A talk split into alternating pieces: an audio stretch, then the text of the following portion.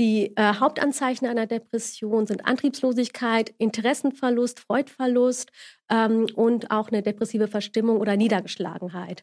Und wichtig ist bei einer Depression, dass die Symptome am Stück zwei Wochen mindestens bestehen müssen. Das ist halt ähm, das Zeitkriterium. Hot Girl Energy is over. Wir wollen real sein. Willkommen zum Real Girl Energy Podcast. Dein Ort für Inspiration, Wachstum und die Entdeckung der besten Version von dir selbst. Real Girl Energy. Das hier ist dein Safe Space. Hi Leute und willkommen zu einer neuen Folge. Heute reden wir über ein sehr ernstes Thema und zwar über Depressionen. Ich möchte aber als allererstes noch eine Triggerwarnung aussprechen. Wenn es dir aktuell nicht so gut geht und du mit etwas struggles, dann überspring die Folge oder hör sie mit jemandem zusammen an. Somit bist du nicht alleine. Und in der Folgenbeschreibung findest du auch Anlaufstellen, wo du dir Hilfe holen kannst. Wie schon eben angesprochen, sprechen wir heute über Depressionen und mir war es halt voll wichtig, dass ich nicht alleine hier sitze und darüber rede, sondern ich wollte eine Expertin dabei haben, die auch Fachwissen hat und ähm, ja aus einer anderen Perspektive auch uns heute was erzählen kann. Und deswegen habe ich heute Ramia Gottschalk bei mir. Sie ist Psychotherapeutin und vielleicht kennen die einen oder anderen sie auch schon durch TikTok. Die heutige Folge wird unterstützt von Maybelline, also vielen Dank dafür und Achtung Werbung. Maybelline und die Deutsche Depressionshilfe setzen sich aktiv für das Thema Depressionen und Angstzustände ein. Und das machen sie mit ihrer internationalen Brave Together Initiative. Ziel ist es, mehr Aufklärungsarbeit rund um diese Themen zu leisten. Weitere Informationen zur Homepage und verschiedene Links findet ihr auf jeden Fall in der Folgenbeschreibung. Mir ist das Thema extrem wichtig, deswegen vielen Dank, Maybelline, dass ihr heute eine Expertin mir ins Studio gesetzt habt, damit ich was lernen kann und wir offen über dieses Thema aufklären können. Liebe Ramia, ich freue mich, dass du heute bei mir bist und äh, wir ein offenes Gespräch haben werden. Möchtest du dich vielleicht für alle Zuhörer und Zuschauer, die dich noch nicht kennen, mal vorstellen? Sehr gerne. Ich freue mich auch, dass ich heute hier sein darf und dass wir über ein sehr, sehr wichtiges Thema sprechen. Ich bin Ramia Gottschalk. Ich bin psychologische Psychotherapeutin für Verhaltenstherapie und arbeite mittlerweile seit fünf Jahren kassenärztlich niedergelassen in meiner eigenen Praxis. Und ähm, neben der Praxisarbeit schreibe ich gerade noch meine Dissertation zum Thema Nutzungsverhalten auf sozialen Medien und Selbstwert. Und Daneben ähm, bin ich noch sehr aktiv ähm, auf TikTok, äh, mache Aufklärungsvideos zum zu, zum Thema Depression, Angststörung und ja, mir ist es wichtig, halt das Thema Depression oder auch Angststörung zu entstigmatisieren. Und ja, das zu meiner Person. Wir haben vorhin schon ein bisschen drüber gesprochen. Du bist ja Psychotherapeutin. Mhm. Kannst du uns mal genau erklären, was der Unterschied ist zwischen einer Psychotherapeutin und einer Psychologin zum Beispiel? Mhm. Ähm, zum Beispiel, wenn du fertig bist mit dem Studium, zum Beispiel mit dem Bachelor oder mit dem Masterstudium, dann kannst du dich als Psychologin quasi betiteln. Mhm. Und ähm, eine Psychotherapeutin behandelt ähm, Erkrankungen zum Beispiel. Ne? Ähm, um Psychotherapeutin zu werden, brauchst du eine Approbation. Das heißt, du musst eine Weiterbildung mhm. machen ähm, in Verhaltenstherapie, in Tiefenpsychologie oder in Psychoanalyse. Ne? Und das ist der Unterschied. Quasi so ähnlich hm, wie ein Unterschied zwischen Assistenzarzt und Facharzt. Ah, genau. okay. Okay, verstehe. Ich glaube, dass das auch voll viele nicht wissen. Ähm, ich wusste das tatsächlich bis äh, vorhin, als wir darüber mhm. geredet haben, auch nicht. Ähm, ja, weil weiß nicht, wird zu wenig darüber gesprochen, weil es da ja auch viele Unterschiede gibt. Mhm. Ja. Kannst du uns vielleicht auch noch so ein bisschen erklären, wieso du heute hier bist und welchen Bezug du auch zu Maybelline und der Initiative hast? Mhm. Ich bin heute hier, um gemeinsam mit Maybelline und der Birth Together Initiative und der Deutschen Depressionshilfe ja ähm, Aufklärungsarbeit zu betreiben, besonders den Brave Talk später vorzustellen. Und ähm, ich arbeite schon seit zwei Jahren mit Maybelline im Rahmen der Birth Together Initiative zusammen und ich drehe Expertenvideos für Maybelline und wir haben jetzt aktuell auch monatlich ein QA-Format und da beantworte ich ähm, Fragen von der Community jeden Monat. Genau. Cool. Ich freue mich auf heute, denn ich habe vorher noch nichts von dem Modell gehört und ich glaube, einige von meinen Zuhörer und äh, Zuschauer auch nicht. Ähm, deswegen bin ich sehr gespannt, ähm, was du später erzählen wirst. Bevor wir starten, habe ich noch eine kleine Umfrage an alle, die gerade zuhören und zuschauen. Und zwar hattet ihr schon mal mit mentalen Problemen zu kämpfen. Würde mich einfach mal interessieren. Ähm, stimmt mal gerne ab mit Ja oder Nein. Und äh, da bin ich mal gespannt, wie so da das Verhältnis sein wird. Was bedeutet eigentlich konkret mentale Gesundheit?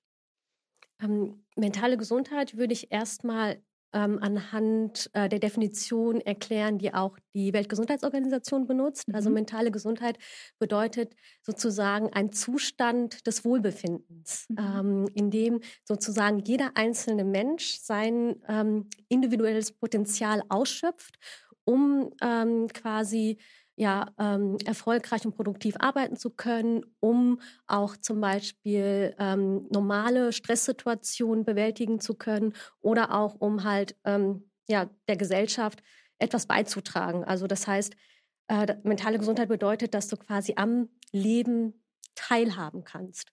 Ne? Okay. Ähm, das ist ganz wichtig. Und viele denken auch, hm, wenn, man, wenn wir den Begriff mentale Gesundheit hören, assoziieren wir das automatisch mit mentaler Erkrankung oder mhm. psychischer Erkrankung. Ne? Und ähm, ich sehe das immer so als ein ja, als ein dimensionales Modell. Ne? Man hat ähm, quasi auf der einen Seite die mentale Gesundheit, auf der anderen Seite die mentale Erkrankung. Und ähm, wenn wir das dimensional betrachten, also wie so eine Skala von 0 bis 100, dann kannst du dich auf dieser Skala während deines Lebens quasi immer hin und her bewegen, oder? Genau. Es, es, es bedeutet nicht, dass du entweder mental gesund bist oder mental mhm. krank bist. Also man sollte das eher quasi wie so ein Kontinuum oder dimensional betrachten. Mhm. Ja, ja, es kann sich immer je nach Lebenssituation und Lebensphase einfach verändern. Genau. Und genau. Man kann ja nicht immer in einem Zustand des Wohlbefindens Richtig, sein. Richtig, ja. Ähm, Sonst wäre man ja die ganze Zeit auf, wie auf einem High so. Genau. Jedes High hat auch wieder ein Low. Genau. So wie man auch manchmal auch einfach erkältet ist und danach ist man wieder richtig fit oder mhm.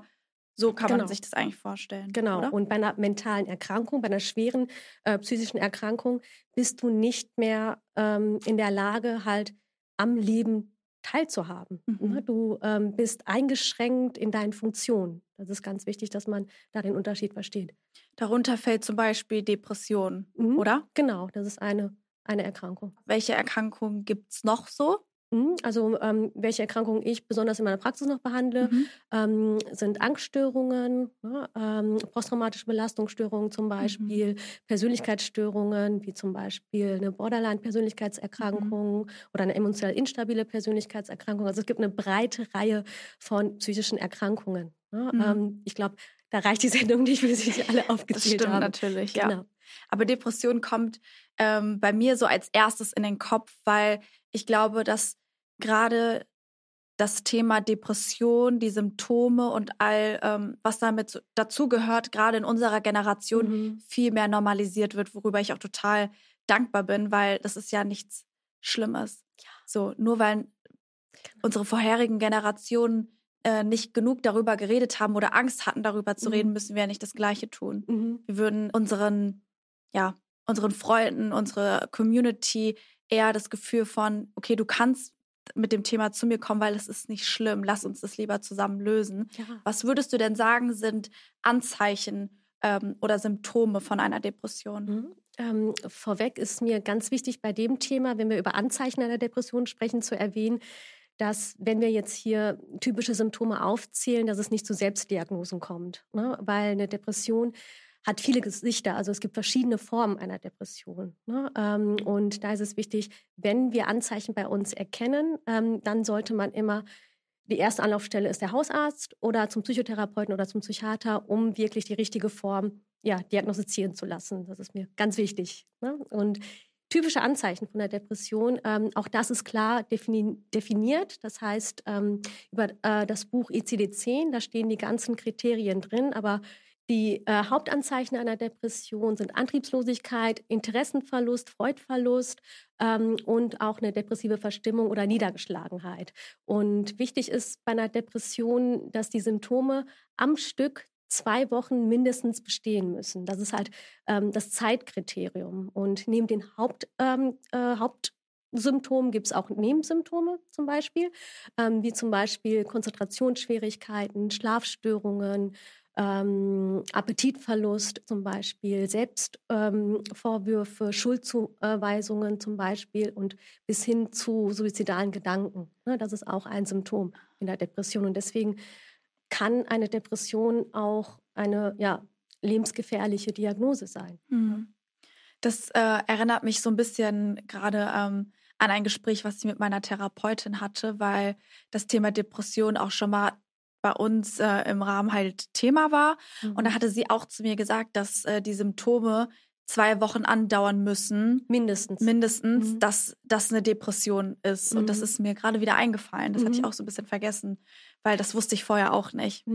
Und ähm, wichtig ist auch, dass man versteht, dass eine Depression quasi dein eigenes Verhalten, ähm, deine Gedanken und deine Gefühle angreift. Also ähm, der Mensch, der unter einer Depression leidet, der erkennt sich selbst nicht mehr richtig wieder. Und auch Freunde oder Angehörige erkennen den Menschen nicht mehr wieder. Also wie kann eine Depression zum Beispiel die Gedanken angreifen. Ne? Also man mhm. ist verzerrt quasi ähm, in den eigenen Gedanken. Man denkt die ganze Zeit, ich bin nichts wert, ähm, ich bin schuld, ähm, ich bin hilflos, ich kann die Situation nicht mehr verändern. Ne? Das sind dann immer wiederkehrende Gedanken, die halt zu Grübelgedanken mhm. dann führen oder Gefühle der ähm, Hilflosigkeit, der Verzweiflung, der Traurigkeit. Ne? Glaubst du, dass ähm, Patienten, die eine Depression haben, also wahrscheinlich schon, aber wie, wie erkennen die das? Da, mhm. Sie müssen sich ja selber sehr reflektieren, um an den Punkt zu kommen mhm. und zu mhm. sagen, okay, also irgendwas genau. hat sich bei mir auch verändert. Mhm. Genau. Häufig ähm, ist eine Depression ein ähm, schleichender Prozess. Ne? Ähm, schleicht sich langsam quasi ins Leben rein. Rein mhm. quasi. Ne? Und ähm, jemand, der eine Depression hat, der erkennt es, weil der Leidensdruck enorm hoch ist man leidet ähm, darunter, dass die Gefühle angegriffen werden, dass das Verhalten angegriffen wird und die Gedanken angegriffen werden. Man äh, zieht sich immer mehr zurück zum Beispiel. Also ähm, von außen betrachtet, also Freunde oder Familienangehörige können das ähm, allein durch Verhaltensbeobachtung erkennen. Ähm, derjenige, der vielleicht gerne immer unterwegs war mit Freunden, ähm, der kann dann irgendwann sagen, nee, ich habe keine Lust mehr darauf, ich bleibe lieber zu Hause, nicht nur einmal, sondern über einen längeren Zeitraum. Ne? Und das ist dann schon eine Wesensveränderung. Hm. Und was würdest du sagen, gerade so für die jungen, junge Generation oder die jungen Menschen, welche Faktoren können zur Entwicklung von Depressionen dazu beitragen? Mhm. Ähm, die Entstehung von einer Depression hat halt mehrere Faktoren. Ne? Mhm. Ähm, also es gibt halt nicht ein Faktor oder eine Ursache und dann entsteht eine Depression. Ähm, wir sprechen halt als erstes von genetischen oder auch genau. biologischen Faktoren. Das ist vererbbar, oder? Ähm, jein. Mhm. Ähm, dazu ein Beispiel. Zum Beispiel, wenn ähm, deine Mama an einer Depression erkrankt ist, ähm, hast du eine erhöhtere Wahrscheinlichkeit, mhm. auch eine Depression zu entwickeln. Okay. Muss aber nicht. Ne? Okay. Ähm, und man geht auch sozusagen von dieser Serotonin-Hypothese aus. Ähm, das heißt, man geht davon aus, dass du ein, ja, so eine Disbalance im Neurotransmittersystem hast und deswegen auch eine Depression entwickeln kannst. Also man muss nicht unbedingt von außen ähm, einen Faktor haben, der sozusagen die Depression auslöst. Mhm. Ne? Ähm, aber dann sagt man halt, wenn du sowieso schon eine Veranlagung dazu hast, Ne, wenn eines deiner Elternteile eine Depression hat ähm, und du noch eine Disbalance im Neurotransmittersystem hast mhm. und dann ähm, noch schwierige Situationen in deinem Leben durchmachst, ne? wie zum Beispiel Traumata in der Kindheit ähm, oder stressige Situationen äh, im Job, Umzug bei jungen Erwachsenen zum Beispiel, ähm, die müssen sich an neue Lebenssituationen anpassen. Ne? Studium, neue Ausbildung, neue Arbeit und das kann auch schon ähm, sehr, sehr viel Stress bedeuten. Und das können Auslöser sein. Also das triggert das sozusagen, was genau. in einem schon geschlummert hat, mhm. muss nicht ausbrechen mhm. unbedingt, aber es kann durch äußere Faktoren genau. getriggert werden und dann auch erst genau, ausbrechen. Genau, durch Belastungsfaktoren. Das heißt zum Beispiel, wenn man jetzt einen Elternteil hat, was mhm. Äh, unter was eine Depression hat, kann es auch für die Kinder bedeuten, dass die auch erst zum Beispiel im späteren Alter eine Depression bekommen und mm. am Anfang ja. der Jugend oder genau. so noch gar nichts damit genau. Genau. Okay. Aber man muss nicht unbedingt eine Veranlagung haben, mhm. um eine Depression zu mhm. entwickeln. Mhm. Ne? Ähm, und man kann auch wirklich ohne externen Belastungsfaktor eine Depression entwickeln. Das ist wirklich, ähm, jede Depression, wie ich schon gesagt habe, hat halt ein individuelles Gesicht. Man erstellt mit den Betroffenen ähm, immer ein individuelles Störungsmodell. Mhm. Ne? Und das sind so einige Risikofaktoren, die dazu beitragen, ähm, dass eine Depression entstehen kann. Mhm. Und wie würde man eine ja, wie sagt man das, normale Traurigkeit mit einer klinischen Depression mhm. unterscheiden, außer von diesem Faktor mit den zwei Wochen, weil ich finde, die zwei Wochen ist schon ein deutliches ja. Merkmal, wie man das messen kann, aber mhm. wie könnte man das denn noch messen? Mhm. Und das ist wirklich eine sehr, sehr wichtige Frage. Was ist der Unterschied zwischen einer normalen Traurigkeit und einer klinischen Depression, also einer Erkrankung? Ne? Mhm. Ähm, als allererstes eine Traurigkeit ist eine ganz normale Emotion. Also Trauer gehört zu den Basisemotionen. Ne? Ähm, und wir müssen trauern. Ne? Wenn wir eine belastende Situation durchmachen, ähm, hat die Trauer ja auch eine Funktion. Es ist ein Ventil. Und wenn wir Trauer zeigen, kann unser Gegenüber ähm, adäquat auf uns reagieren. Er kann uns trösten ne? ähm, ja. und unterstützen. Und Trauer hat schon eine wichtige Funktion. Wichtig ist, dass eine normale Trauer quasi temporär ist. Äh, das bedeutet, irgendwann mit der Zeit, ich nehme mal ein Beispiel, wenn wir zum Beispiel einen geliebten Menschen verlieren, dann sind wir natürlich traurig. Ne? Ähm, am Anfang ist es sehr, sehr intensiv, die Trauer. Und mit der Zeit, ähm, im Normalfall, wird die Trauer immer weniger intensiv. Ne? Oder wenn wir uns von einem ähm, Partner, Partner, trennen, ja. genau, dann ist man am Anfang tief, tief traurig. Also die Trauer ist sehr intensiv und dann wird die Trauer weniger intensiv, bis die Trauer vielleicht auch irgendwann vorbei ist ne? ja. von der Trennung.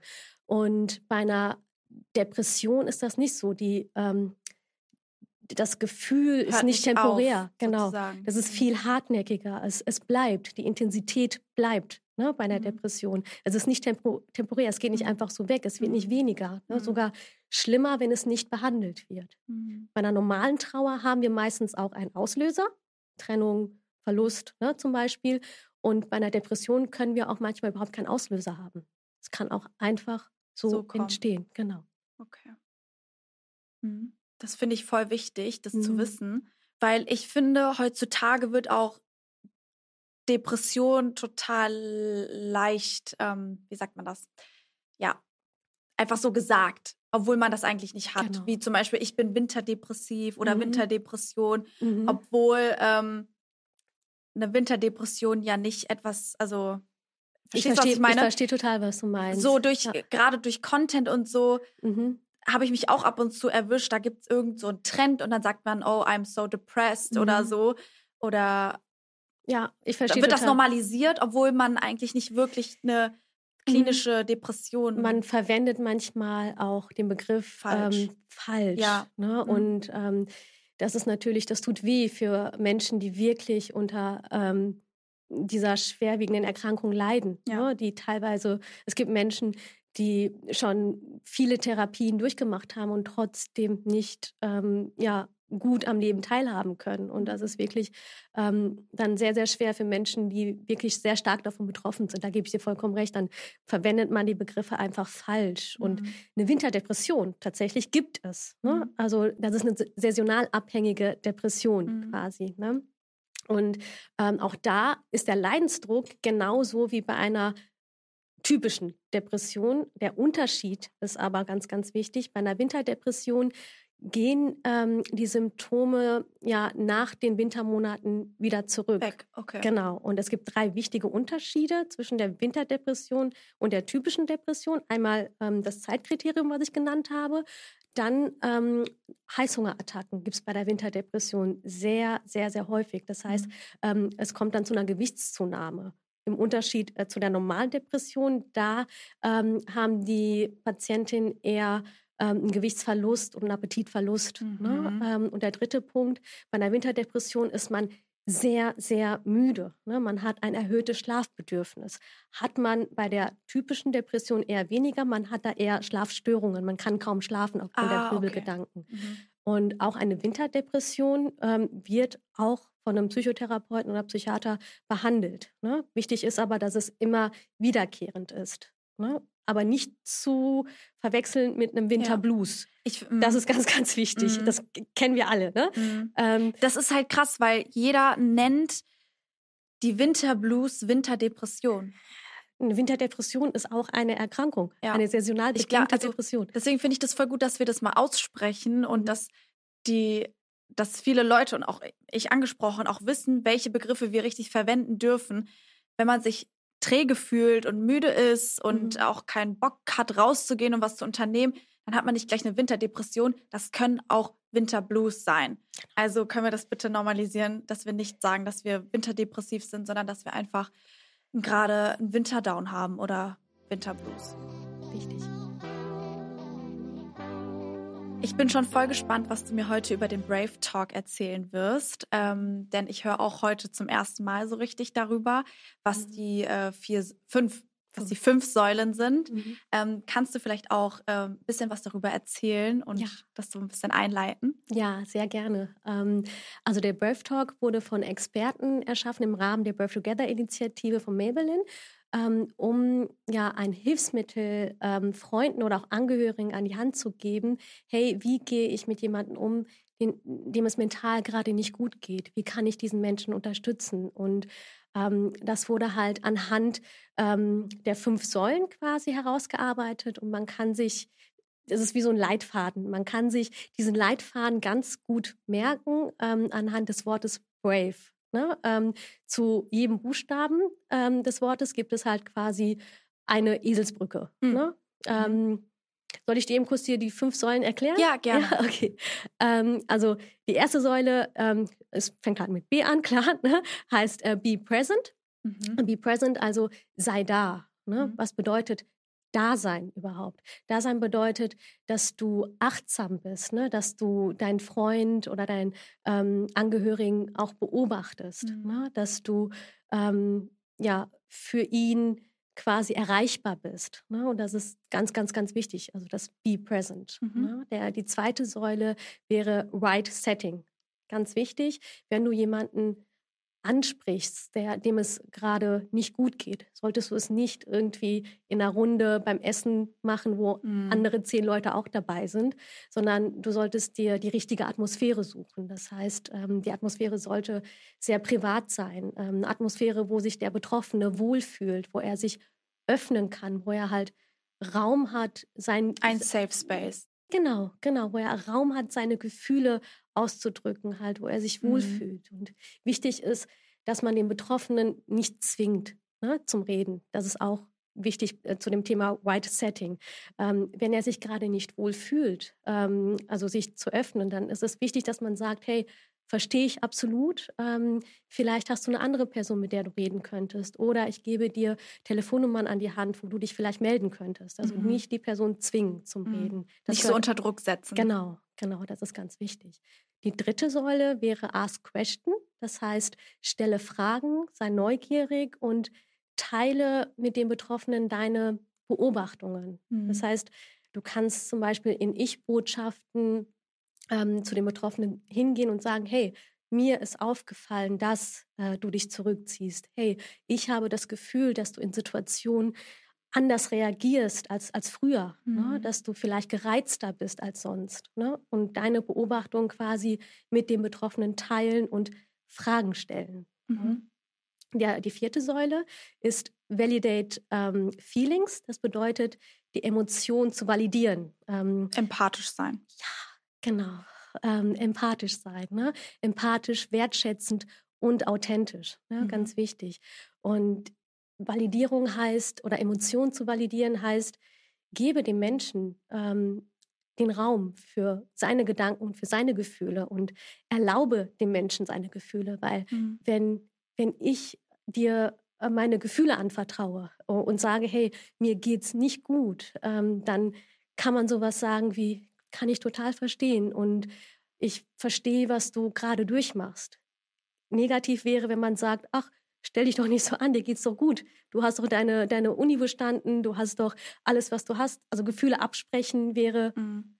wäre in dem Fall sehr, sehr kontraproduktiv. Wichtig ist, dass man halt ähm, der Person das Gefühl gibt, ja, ähm, gehört zu werden mhm. und auch gesehen zu werden. Ja. Genau. Und der letzte Punkt ähm, ist Encourage Action. Das heißt, unterstütze den Menschen, um Hilfe zu suchen. Weil das erlebe ich auch immer wieder in meiner Praxis, wenn einer depressiv ist, hat er kaum Antrieb, ähm, kaum Antrieb, kaum Energie, sich überhaupt Hilfe zu suchen. Mhm. Und wir kennen die aktuelle Situation. Menschen warten sehr lange auf einen Therapieplatz. Das stimmt. Sehr, sehr lange. Ne? Und das kann mühselig sein, ähm, da die Listen abzutelefonieren. Und da kann man den ähm, Betroffenen vielleicht drin unterstützen und ihn ermutigen, ne? ihn da die Telefonnummern an die Hand geben oder gemeinsam mit ihm ja. anrufen oder gemeinsam mit ihm zum Hausarzt erstmal gehen. Ich glaube, das allein ist auch ein Schritt für viele, wo sie auch das Gefühl haben, okay, ich muss da nicht alleine durch. Weil mhm. ich glaube, das ist auch eins der größten Hürden für viele zu sagen, ich nehme jetzt den Hörer in die Hand ja. und rufe da an. Ja. Weil sie das Gefühl haben, dass sie es vielleicht alleine nicht können oder mhm. haben auch Angst davor anzurufen. Und falls ihr jemanden in eurem Leben habt, der damit struggelt und ihr auch dieses Gespräch gesucht habt, manchmal hilft es auch einfach nur dabei zu sein und einfach nur daneben zu sitzen und jemanden zu sagen, ja, wenn ich was machen kann, dann bin ich da. Ansonsten bleibe ich einfach bei dir, mhm. sozusagen. Genau. Und wir haben ja auch ganz klare Zahlen. Ne? Also ungefähr 23 Prozent der jungen Erwachsenen leiden unter Depression und 18 Prozent unter Angstzuständen. Mhm. Ne? Und ähm, es haben 60 Prozent aber angegeben, der Studierenden, dass die schon mal von einem guten Freund oder Mitbewohner angesprochen worden sind und auch unterstützt worden sind oh, wow. bezüglich ähm, deren mentalen Probleme. Ne? Ähm, und deswegen finde ich das mit dem Brave Talk auch enorm wichtig. Also der mhm. erste Ansprechpartner muss nicht immer sofort der Arzt oder der Psychotherapeut sein, kann ja auch gar nicht. Ne? Der erste mhm. Ansprechpartner sind ja Menschen Leute aus dem Umfeld. Ja, ja. Menschen, denen man vertraut, also aus unserem Umfeld. Ne? Und auch da muss man vorsichtig sein, ähm, wenn ich einem Menschen helfen möchte, der, dem es nicht gut geht, darf ich nicht in die Therapeutenrolle verfallen. Ähm, mhm.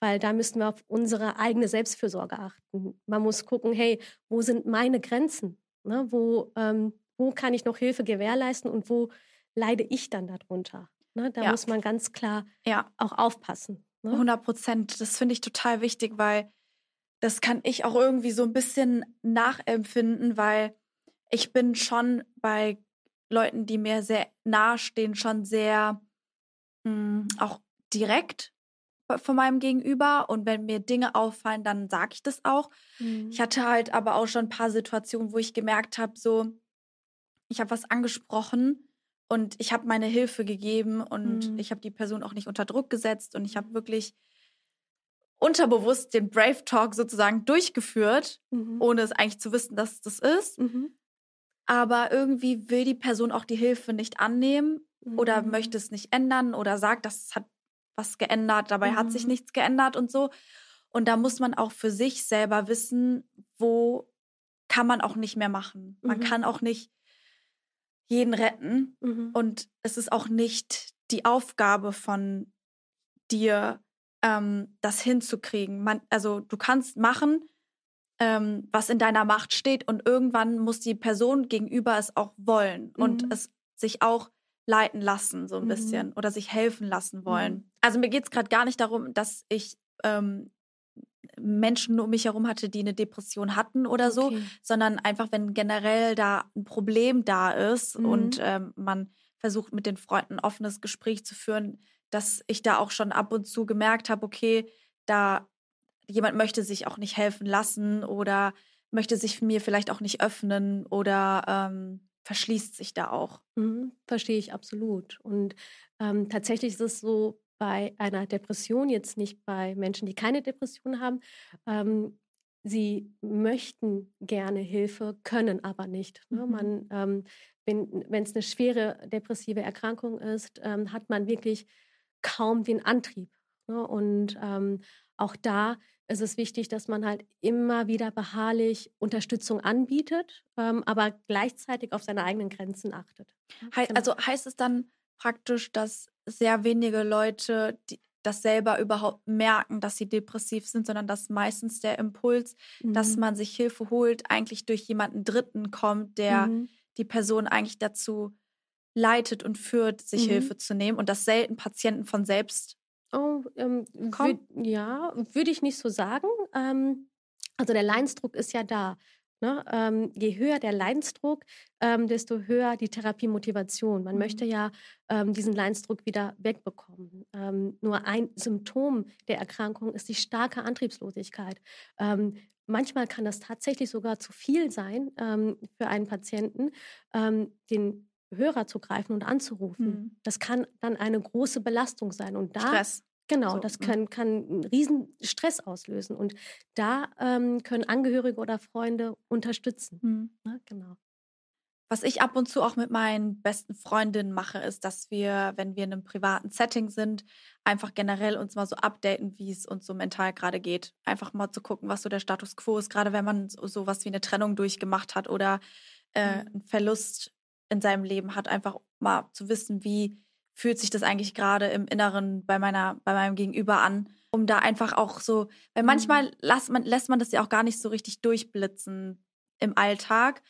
Und deswegen, also als ich meine Trennung durchgemacht habe, hatte ich auch mit meiner Freundin nochmal darüber gesprochen und meinte sie auch so, geht es dir auch wirklich gut und ähm, wie verarbeitest du das Ganze? Mhm. Und dann habe ich auch offen mit ihr dieses Gespräch geführt und mir, mir ging es zum Glück auch gut und so. Aber ich glaube, dass das vielleicht auch für viele Freundesgruppen oder Klicken oder für dich und deine beste Freundin auch mal sowas ist, was man das nächste Mal beim Mädelsabend vielleicht mal einfach anschneidet, um einfach auch zu wissen, ob es deiner Freundin auch wirklich gut geht. Ganz, ganz wichtig, liebe Caro, weil Reden ist ein riesen Wirkfaktor. Ne? Ähm, Reden hilft sozusagen zu reflektieren, ne? Sachen zu verarbeiten, zu bearbeiten und ähm, ab und zu mal fragen, hey, wie geht's dir? Das ist Mhm. enorm wichtig. Ganz wichtiger Punkt. Also, liebe Ramia, danke, dass du heute hier im Podcast bei mir warst und wir über so ein wichtiges Thema gesprochen haben. Ich glaube, dass viele was gelernt haben. Ich habe auch super viel gelernt und ich bin froh, dass wir gewisse Begriffe einfach nochmal ausgesprochen haben und gesagt haben, wie man was richtig sagt und wie man das, was man meint, auch richtig aussprechen kann. Ähm, ich werde deine ganzen Infos auf jeden Fall in der Folgenbeschreibung auch verlinken. Also falls ihr mir auch äh, auf TikTok und Instagram folgen wollt, dann könnt ihr das sehr gerne tun. Vielen Dank, dass du heute da warst.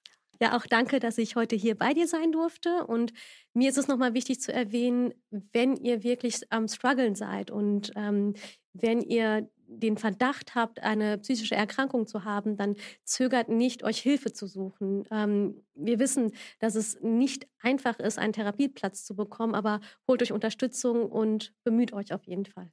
Wenn ihr in die Show Notes schaut, werdet ihr auf jeden Fall die E-Mail der Deutschen Depressionshilfe finden. Und die E-Mail heißt bravetogether at deutsche-depressionshilfe.de. Außerdem findet ihr in der Folgenbeschreibung auch den Link und die Homepage zu der Brave Together Initiative. Vielen Dank auch an Maybelline, dass ihr das Thema so unterstützt und dass wir hier einen Safe Space haben, in dem wir auch offen darüber reden können. Ich freue mich auf das nächste Mal und ich wünsche euch noch einen schönen Tag. Bis dann. Bye.